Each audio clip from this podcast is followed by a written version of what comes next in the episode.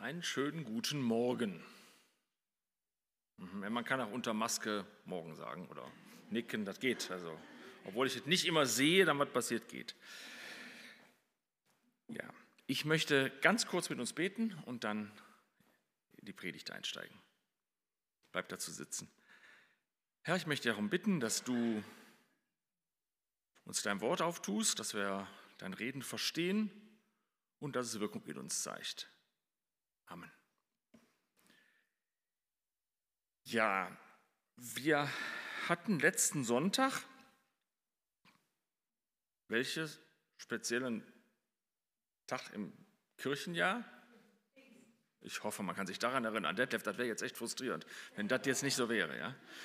Ähm, und der Detlef hat das Thema Heiliger Geist intensiv mit, Pfingst, über, mit Pfingsten ausgelegt. Jetzt in der Beschäftigung, was mache ich mit dem Gottesdienst und mit dem Wissen, dass du, Detlef, über Pfingsten gesprochen hast und mit, der, mit deiner Predigt, habe ich mal geguckt, was denn eigentlich nach Pfingsten im offiziellen Kirchenjahr kommt. Das kann man jetzt, also wir sind ja, also Kirchenjahr muss ja nicht immer sein und wir haben ja nicht so einen Rhythmus, dem wir folgen wollen. Aber was ist eigentlich der Sonntag nach Pfingsten? Trinitatis. Ich habe es nicht gewusst. Sehr gut. Ähm, was kommt denn nach Trinitatis? So ist es. Wisst ihr, wie häufig? Bis zu 27, dieses Jahr 22 Mal. Kommt immer der Sonntag nach Trinitatis, der nächste, der zweite nach Trinitatis, der dritte, der vierte. Dieses Jahr gibt es 22 Sonntage nach Trinitatis. Was kommt nach Trinitatis, wenn der 22. Sonntag rum ist? Dann kommt Advent. Dann kommt der dritte Sonntag vor Advent, der zweite, der erste Advent. Also wir sind sozusagen jetzt in einem ganz langen Zeitraum zwischen Pfingsten und Advent. Ähm, das dieses Jahr wirklich, äh, fängt ja spät an, ne? jetzt haben wir endlich mal einen Sonntag, wo es schön ist. Das heißt, die Dinge im Kirchenjahr, die so als Ereignisse passieren, das man weiß man ja auch, wenn wir, welche, welche Feiertage haben wir so, ne? jetzt kommt die feiertaglose Zeit, ne? so, die sind ja ne? Weihnachten, Advent, Weihnachten, Ostern, Pfingsten. Und jetzt ich es anders, jetzt haben wir 22 Wochen die Chance, uns mit Trinitatis, das ist nämlich die Dreieinigkeit, zu beschäftigen. Mit Gott, Vater, Gott Sohn, Gott Heiliger Geist. Also jetzt kommen 22 Sonntage, in denen es um dieses Thema gehen könnte und sollte. Was will Gott? Wer ist Gott? Sein Sohn, sein Heiliger Geist. Und von daher finde ich es eigentlich ganz interessant, dass wir jetzt 22 Sonntage haben, uns um dieses Thema zu kümmern. Und das Gute ist, dass ich mich äh, zum Thema Heiliger Geist heute nicht viel machen muss. Ähm, und dann habe ich geguckt, welcher Text denn heute empfohlen wird. Ich habe einfach mal nachgesehen, ich suchte einen Text, der irgendwie jetzt dazu passte. Und der passte wirklich sehr gut. Dann habe ich den genommen, weil genau dieses Thema von Jesus zu Gott, Sohn und Heiliger Geist aufgemacht wird. Und das ist in Johannes 3 eine uns allen bekannte Geschichte, also würde mich wundern, die wird schon in der Sonntagsschule erzählt. Jesus und Nikodemus. Ich würde jetzt Folgendes machen. Ich lese die, wie viele Verse sind es genau? 21 Verse einfach einmal runter. Und dann gehe ich so einzeln da durch und dann nehme ich so ein paar Grundaussagen daraus. Also, um das nochmal so im Zusammenhang zu hören. Johannes 3, 1 bis 21. Einer der führenden, das ist jetzt hier die neue Genfer Übersetzung, einer der führenden Männer des jüdischen Volkes, ein Pharisäer namens Nikodemus, suchte Jesus einmal bei Nacht auf. Rabbi, sagte er zu ihm, wir wissen, dass du ein Lehrer bist, den Gott gesandt hat, denn niemand kann solche Wunder tun wie du, wenn Gott nicht mit ihm ist. Jesus entgegnete, ich sage dir, wenn jemand nicht von neuem geboren wird, kann er das Reich Gottes nicht sehen. Wie kann ein Mensch, wenn er alt geworden ist, noch einmal geboren werden, wandte Nikodemus ein. Er kann doch nicht in den Leib seiner Mutter zurückkehren und ein zweites Mal auf die Welt kommen. Jesus erwiderte, ich sage dir eins, wenn jemand nicht aus Wasser und Geist geboren wird, kann er nicht ins Reich Gottes hineinkommen. Natürliches Leben bringt natürliches Leben hervor. Geistliches Leben wird aus dem Geist geboren. Darum seid nicht erstaunt, wenn ich dir sage, ihr müsst von neuem geboren werden. Der Wind weht, wo er will, du, hörst zwar sein Rauschen, aber woher er kommt und wohin er geht, weißt du nicht. So ist es bei jedem, der aus dem Geist geboren wird. Jetzt haben wir uns mit dem Thema Heiligen Geist beschäftigt. Nächste. Aber wie kann das geschehen? fragte Nikodemus. Du als Lehrer Israels weißt das nicht, entgegnete Jesus. Ich will dir etwas sagen. Wir reden von Dingen, die wir kennen. Das, was wir bezeugen, haben wir gesehen. Wir bezeugen es, aber ihr nehmt es nicht an. Und da ihr mir nicht einmal glaubt, wenn ich über die irdischen Dinge zu euch rede, wie werdet ihr mir denn glauben, wenn ich über die himmlischen Dinge zu euch rede? Es ist noch nie jemand in den Himmel hinaufgestiegen. Der Einzige, der dort war, ist der, der aus dem Himmel herabgestiegen ist, der Menschensohn. Und wie Gott damals in der Wüste die Schlange erhöht hat, so muss auch der Menschensohn erhöht werden, damit jeder, der glaubt, in ihm das ewige Leben hat. Wir haben erst was vom Heiligen Geist gehört, jetzt haben wir was von Jesus gehört. Denn Gott hat der Welt seine Liebe dadurch gezeigt, dass er seinen einzigen Sohn für sie hergab, damit jeder, der an ihn glaubt, das ewige Leben hat und nicht verloren geht. Gott hat seinen Sohn in die Welt gesandt, um sie zu nicht um sie zu verurteilen, sondern um durch ihn zu retten. Wer an ihn glaubt, wird nicht verurteilt. Wer aber nicht glaubt, der ist damit schon verurteilt, denn der, der an dessen Name er nicht glaubt, ist Gottes eigener Sohn. So vollzieht sich das Gericht an den Menschen. Das Licht ist in die Welt gekommen und die Menschen liebten die Finsternis mehr als das Licht, weil ihr Tun böse war. Denn jeder, der Böses tut, hasst das Licht, er tritt nicht ins Licht, damit sein Tun nicht aufgedeckt wird. Wer sich jedoch bei dem, was er tut, nach der Wahrheit richtet, der tritt ins Licht und es wird offenbar, dass sein Tun in Gott gegründet ist. Also jetzt nicht irgendwie so Verse, die sie so fließend einfach mal runterlesen kann, man versteht sofort alles.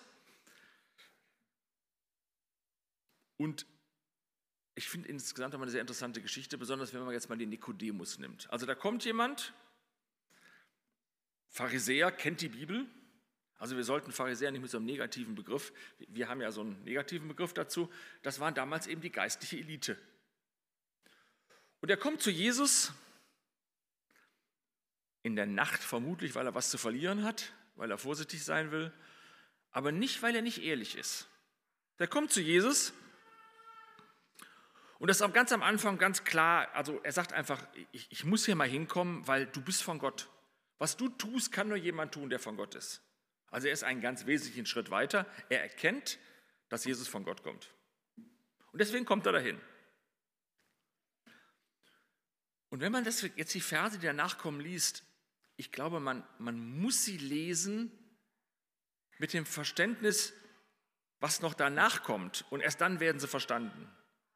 Ich glaube ernsthaft, der Nikodemus hat erstmal da gestanden und gesagt, was erzählt der mir da? Es war ja noch nicht klar, dass Jesus sterben würde, dass Jesus auferstehen würde. Er, er, das war ja alles noch nicht geschehen. Das heißt, er kommt dahin, spricht Jesus an und sagt, du musst von Gott kommen.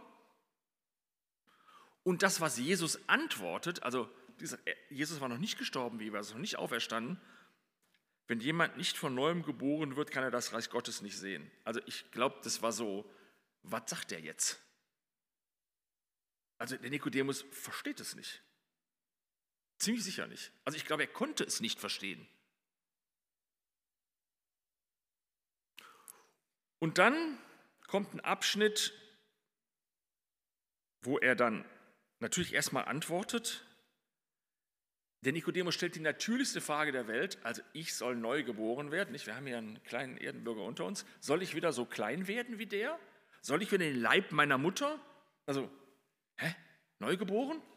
Erwartest du von mir, dass ich schrumpfe und er geht irgendwie nicht? Also er versteht den Satz wirklich nicht. Wie kann ein Mensch, wenn er alt geworden ist, noch einmal geboren werden?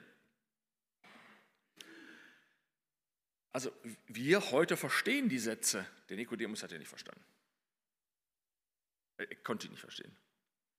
Und natürlich ist die Bibel auch geschrieben worden mit dem Wissen, also das war ja alles da drin, das, da stehen ja die Sachen drin, die eben das Wissen, was danach kommt, mit beinhaltet. Trotzdem ist da mehr sehr Verständliches drin, als wir denken. Jetzt kommt erst ein Abschnitt, der redet vom Heiligen Geist.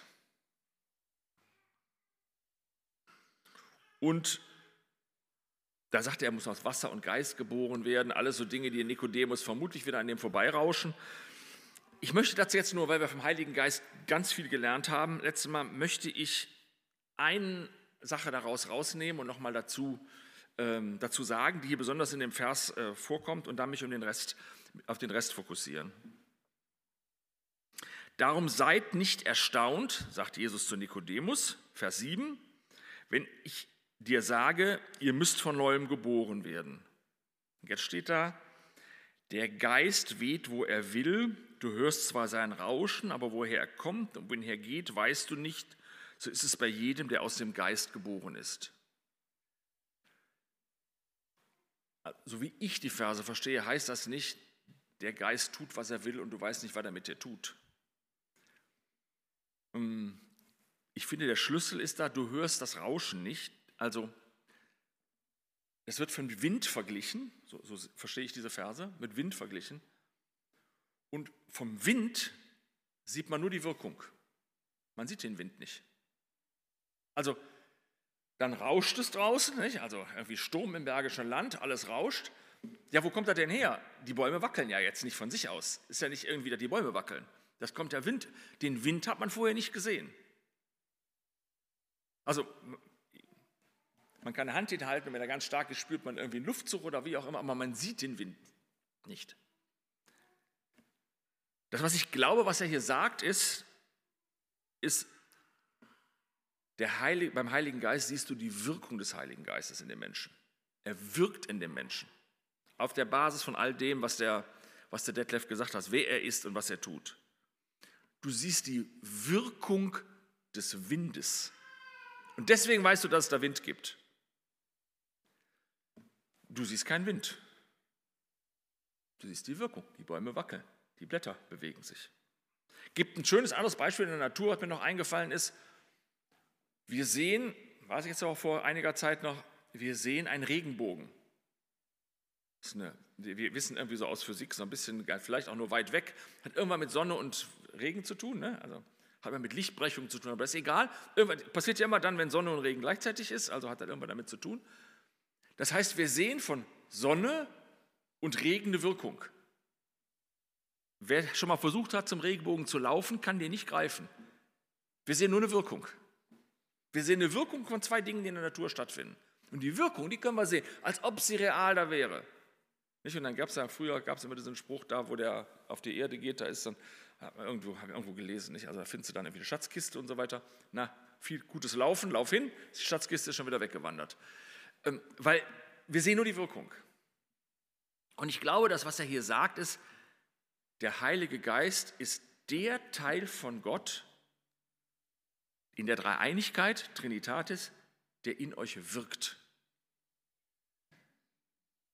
Und dann haben wir vieles dazu gelernt, wer der Heilige Geist ist. Das ist, glaube ich, dieser Abschnitt hier. Und wenn wir über Trinitatis reden, würde ich damit das Thema Heilige Geist auf Seite lassen. Aber es gibt etwas, was in uns wirkt.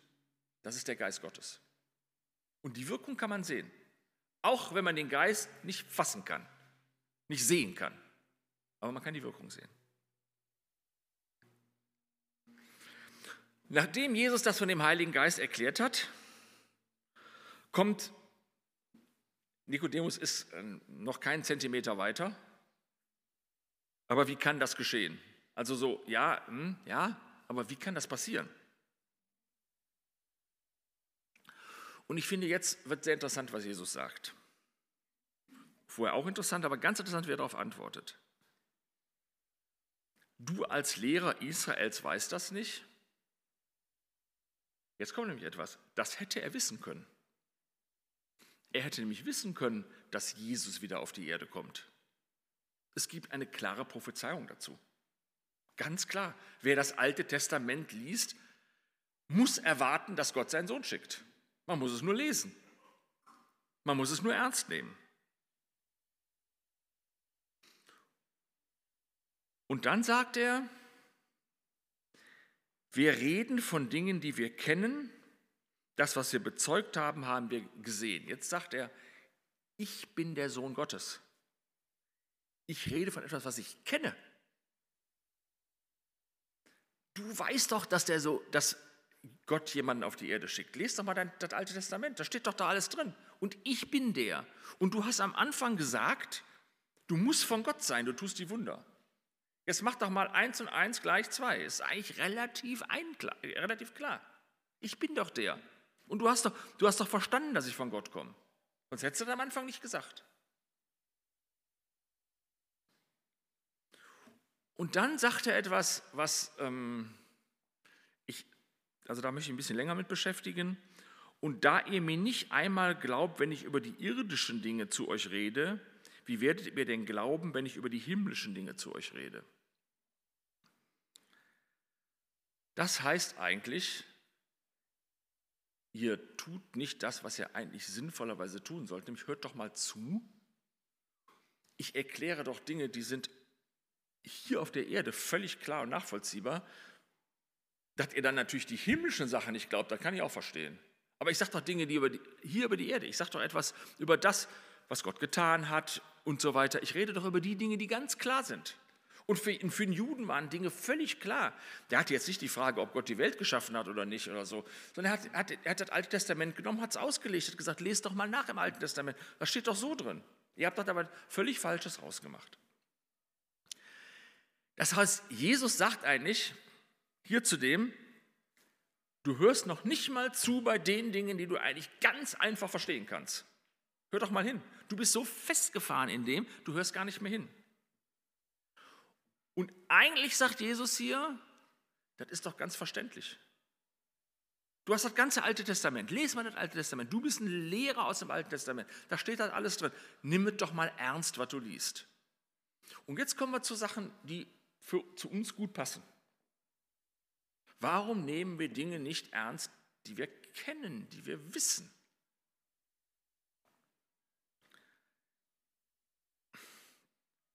Also, ich glaube, und ich sehe das auch hier, so wie der mit dem Nikodemus umgeht, dass Jesus sehr vernünftig mit uns umgehen will und auch möchte, dass wir verstehen.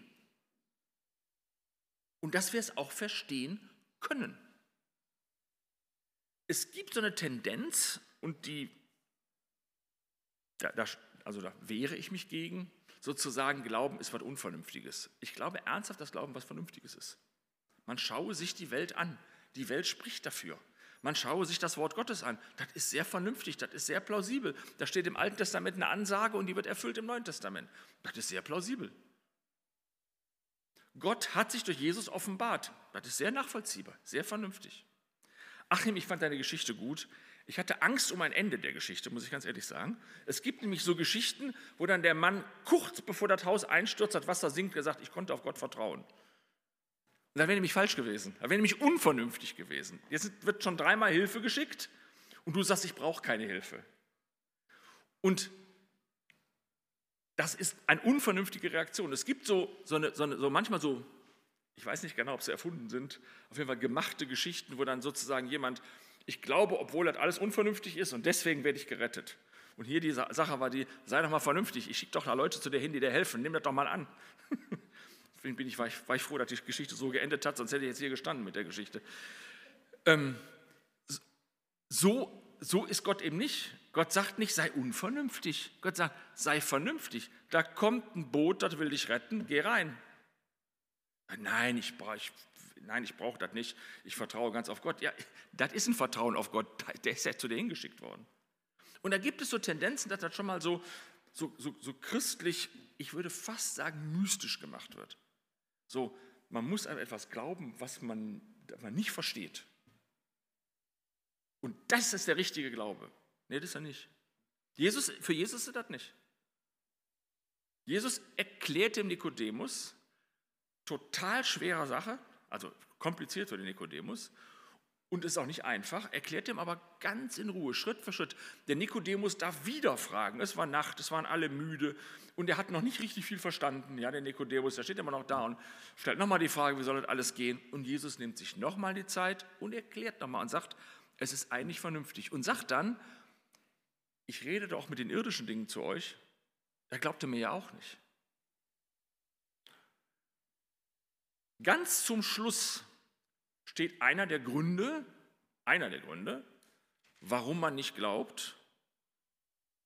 Das ist nämlich, weil man nicht möchte, dass es etwas in mir bewirkt, was ich nicht bewirkt, bewirkt haben möchte. Hier steht nämlich ganz zum Schluss, denn jeder, der Böses tut, hasst das Licht. Er tritt nicht ins Licht, damit sein Tun nicht aufgedeckt wird.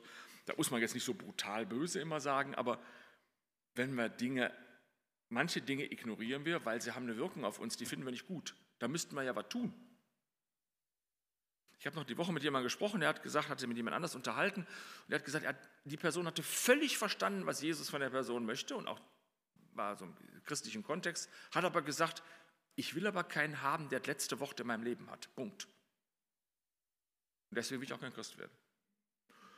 Das ist jetzt nicht böse im Sinne von, man tut irgendwie ein Verbrechen, aber das ist so, okay, ich habe alles verstanden, aber ich will nicht. Und da sagt, Jesus sagt, das ist eigentlich ziemlich vernünftig. Wenn man nachdenkt, kann man drauf kommen. Und da gibt es Gründe, unvernünftig zu sein. Das ist ein schöner Begriff, den man, besonders bei, der, der ist unvernünftig, sagt man ja Kindern gegenüber. Besonders gerne. Das heißt, eigentlich wüsste das Kind schon, macht aber nicht. Ja, bei Erwachsenen könnte man auch schon mal häufiger sagen, sagt man auch schon mal häufiger. Damit meint man, es ist eigentlich vernünftig so zu tun, die Person ignoriert das, was man verstehen kann. Da passt eine Geschichte sehr gut zu. Und Jesus ist hier echt vernünftig mit dem, was er uns sagt. Er ist ganz vernünftig. Es gibt einen Gott, der schickt seinen Sohn und hat sich geoffenbart und dem könnt ihr glauben. Und das hat eine Wirkung bei euch. Und wir haben die Tendenz, haben einmal die, es, es, gibt für mich zwei Hauptgründe, warum wir das Sachen nicht tun. Das sind so die Dinge, die mir einfallen und die in meinem Leben stattfinden. Das erste ist, es gibt Dinge, die finde ich unangenehm in der Wirkung. Das war das eine, was ich gesagt habe. Und dann kommt manchmal auch, und das haben wir die letzten Monate auch erlebt, das kann man als Beispiel nehmen, sage ich auch gleich ein bisschen was zu. Es ist ja auch nicht ganz einfach. Ich meine, dem Nikodemus wird es auch nicht einfach gemacht. Der muss sich da wirklich mit beschäftigen. Also dem wird ja schon, schon eine schwere Botschaft gegeben im Sinne von, jetzt, musst du, jetzt setz dich damit auseinander. Denk mal drüber nach. Nicht einfach so, ja, ist mir jetzt zu kompliziert und jetzt sag mir mal, was ich machen soll. Nee, Jesus sagt, komm, denk mal nach. Ich, das ist sehr vernünftig, denk nach. Tu das, was ich gesagt habe. Und das ist, das ist anstrengend. Und ähm, in der Geschichte von Nikodemus sehen wir, Jesus nimmt Nikodemus nicht die Anstrengung weg. Der hätte ja auch sagen können, glaub an mich und alles ist gut. Vielleicht so ganz so flapsig nicht, ne, aber so etwa. Hat er nicht gemacht. Er hat ihm das versucht zu erklären. Und damit macht das für den Nikodemus auch schon echt anstrengend. Der soll sich damit beschäftigen. Und das ist schon auch etwas, wo jeder die Tendenz hat zu sagen, was ist mir jetzt zu kompliziert. Jetzt mache ich jetzt so. ist mir jetzt, da sagt Jesus, ja, ich würde schon sagen, er ist auch gnädig mit uns, aber nee, es ist auch anstrengend, sich mit dem Thema zu beschäftigen. Aber wir sollen da wirklich auch nachsuchen. Denn Nikodemus wird darauf hingewiesen, bitte im Alten Testament dann nochmal noch drüber nachzudenken, was da ist. Und ich meine, wir haben das ja in den letzten Monaten, wir sitzen ja alle mit Maske, weil wir eine Pandemie hoffentlich jetzt mal bald hinter uns haben. Und dieses verstehen, was da jetzt richtig und falsch ist bei einer unbekannten Geschichte. Da gibt es ja so viel hin und her. Und dann gibt es immer die Tendenz zu sagen, das ist mir da alles zu blöd, die wissen auch nicht mehr, was sie wollen. Heute Morgen haben wir uns darüber unterhalten. Man weiß eigentlich nicht mehr, was man in welcher Stadt jetzt tun darf, wenn man irgendwo hinfährt. Und ist ja auch wirklich kompliziert. Und das ist auch nicht alles richtig. Aber Antworten zu finden auf Fragen ist immer kompliziert, ist immer, ist immer anstrengend. Dann kann man andere fragen, dann kann man sich Hilfe geben und so weiter. Was Jesus nicht will, ist so den kurze Ab die Abkürzung und sagen, ach, ist jetzt egal. Kümmere ich mich jetzt nicht drum. Ist schon irgendwie, wird schon irgendwie gut gehen. Jesus macht es dem Nikodemus schon schwer. Er möchte, dass er sich damit beschäftigt. Jesus möchte, dass wir uns mit der Bibel beschäftigen, mit ihm beschäftigen, mit seinem Wort beschäftigen und auch mit den Dingen, die uns vielleicht schwierig sind, beschäftigen, um zu herauszufinden, was eigentlich für uns heißt. Also er macht es den Nikodemus nicht einfach, aber er sagt, wenn du die Dinge, wenn du bereit bist, auch das zu tun, was vielleicht auf dich negative Konsequenzen hat, das ist der erste. Und zweitens, wenn du dich ernsthaft damit beschäftigst, da gibt es richtig grundlegende Antworten. Gott ist auf diese Welt gekommen. In dieser, in, in dieser Weise ist eben Gott, und Jesus, Gott in seinem Handeln und Jesus in seinem Reden sehr vernünftig. Und dann redet er noch von Mose und der Schlange in den nächsten Versen. Alles Geschichten, die Sie alle kennen. Jetzt hat er ganz bewusst Geschichten genommen, die Nikodemus kennt, Vers 14. Wie Mose in der, die Schlange, in der Wüste die Schlange erhöhte, so muss auch der Menschensohn erhöht werden. Also das Beispiel aus dem Alten Testament. Du, Nikodemus, du bist, kennst das Alte Testament in- und auswendig. Da steht es drin. Und dann kommt der ganz bekannte Vers. Denn Gott hat der Welt seine Liebe dadurch gezeigt, dass er seinen einzigen Sohn für sie hergab, damit jeder, der an ihn glaubt, das ewige Leben hat und nicht verloren geht. Und jetzt kommen wir zu Gott. Den Heiligen Geist sehen wir an der Wirkung. Der Sohn Gottes ist auf die Erde geschickt. Und Gott ist der Handelnde. Gott ist der Handelnde. Das ist das Schöne. Gott hat seinen Sohn geschickt. Das ist nicht der ferne, weite, weg, irgendwo die, die, die Kraft, die irgendwo ist oder was auch immer, was Leute darüber sagen. Nee, es ist der, der handelt. Und wenn wir über Trinitatis, Dreieinigkeit sprechen, sind die drei Aspekte. Der Geist, der seine Wirkung in uns zeigt, der Sohn, der die Offenbarung Gottes ist und Gott ist der, der handelt. Und das ist eine ganz vernünftige, vernünftige Sache. Der, der die Welt erschaffen hat, handelt auch. Und das kann man sehen. Und das kann man dadurch, dass Jesus gemacht hat, sehen. Er ist gestorben, er ist auferstanden. Wie gesagt, der Nikodemus wusste das damals auch nicht. Und wir können die Wirkung in uns sehen. Gott hat seinen Sohn nicht gesandt, um die Welt zu verurteilen, um sie zu retten. Also Gott ist der Handelnde und rettet. Wer an ihn glaubt, wird nicht verurteilt. Wer aber nicht glaubt, ist damit schon verurteilt. Das Licht ist in die Welt gekommen, bei Vers 19, Zweiter Teil, das Licht ist in die Welt gekommen, um die Menschen, und die Menschen liebten die Finsternis mehr als das Licht, weil ihr Tun, Tun böse war. Jetzt kommen wir wieder zu dem Grund zurück, warum wir häufig einfach weggucken, weil es uns unangenehm ist. Es ist schon so, dass Jesus unser Leben eingreift. Wirkungslos kann es nicht bleiben. Und das muss nicht immer unangenehm sein, aber eine Wirkung.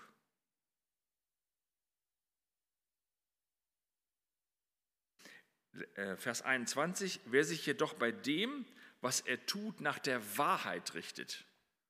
Jetzt wird auch wieder mit Wahrheit, wird auch wieder die Vernunft angesprochen. Was wahr ist, was stimmt, was wahr ist.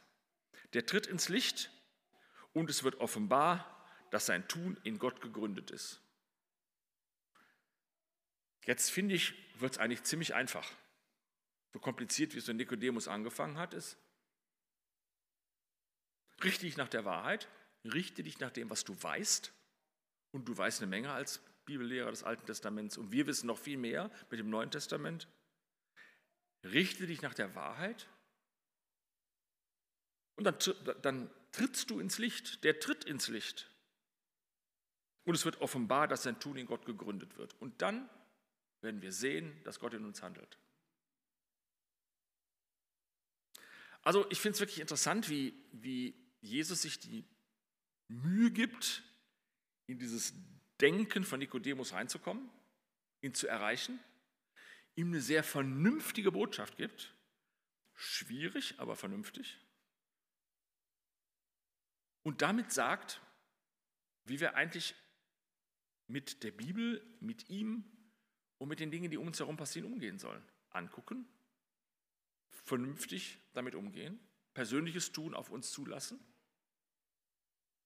Nachfragen, überlegen, nachfragen zulassen.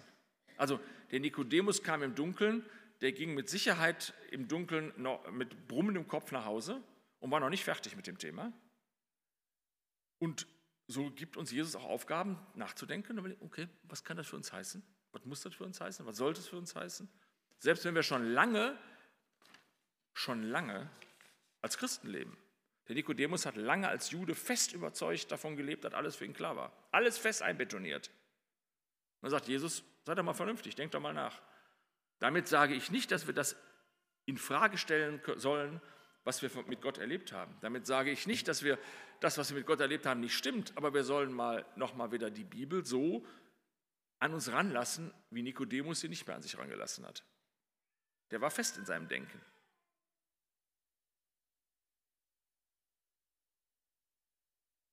Ich würde dies zusammenfassen mit drei Gedanken. Also erstens Sonntag Trinitatis. Für die nächsten 22 Wochen haben wir die Chance, uns mit Gott, Jesus und Heiliger Geist zu beschäftigen, was das für uns bedeutet, bis dann wieder Advent kommt. Und das heißt, Gott ist der, der handelt, hat gehandelt, wird handeln, handelt heute. Vergangenheit, Gegenwart, Zukunft. Gott ist der, der handelt. Er will retten. Er hat seinen Sohn geschickt. Zweitens, sein Sohn, das ist die Offenbarung Gottes. Das ist der, der auf diese Welt gekommen ist, der geboren und auferstanden ist. Und der Heilige Geist, dessen Wirkung wir in uns sehen können, auch wenn wir die nicht so packen können. Aber die Wirkung, die können wir sehen. Wie das Rauschen der Blätter vom Wind. Also erster Gedanke ist, da ist Gott, Sohn, Heiliger Geist, ganz vernünftig. Zweite, Jesus versucht, uns das sehr vernünftig zu erklären, dass wir es verstehen können. Auch wenn es anspruchsvoll ist. Und auch wenn es ein weiteres Überlegen und nochmal nachdenken und diskutieren und andere Fragen und wie siehst du das und so weiter. Aber er erwartet von uns nicht, dass wir unvernünftig sind, sondern er erklärt es. Er erklärt dem Nikodemus, obwohl er nochmal fragt und nochmal fragt und nochmal fragt und Fragen stellt, wo man sagen würde, du hast noch nicht viel verstanden. Aber sagt Jesus nicht, jetzt hör mit den dummen Fragen aus und glaub, sondern sagt, nee, lest doch mal nach. Überleg mal. Also Gott erklärt sich, Jesus erklärt uns, Gott erklärt sich durch Jesus und Jesus erklärt uns das. Und wir können verstehen und sollen die Wahrheit suchen. Und das Letzte ist, nach der Wahrheit richten. Also wir uns danach richten. Zuhören und tun. Zuhören und tun. Gott, Sohn, Heiliger Geist. Gott, Jesus erklärt uns das und wir können es tun. Ich finde eine anspruchsvolle Geschichte, aber eine Geschichte, die uns nochmal so den Bogen spannt. Und ich wünsche euch, dass euch diese Gedanken in die Woche begleiten und euch eine Chance bieten, nochmal neu hinzuschauen, also offen zu sein, nicht in die bestehenden Gedanken zu bleiben und auch immer wieder die Kraft zu haben, auch wenn es kompliziert ist, nochmal nachzuüberlegen, nachzudenken und mit anderen darüber reden. Und dafür haben wir eine Gemeinde und haben Geschwister und Möglichkeiten. Auch in Corona kann man telefonieren, völlig ohne irgendwelche Virenübertragung und kann sich mit anderen darüber unterhalten, wenn man Fragen hat. So wird uns Gott erreichen. Und so ist sein Wort lebendig. Amen.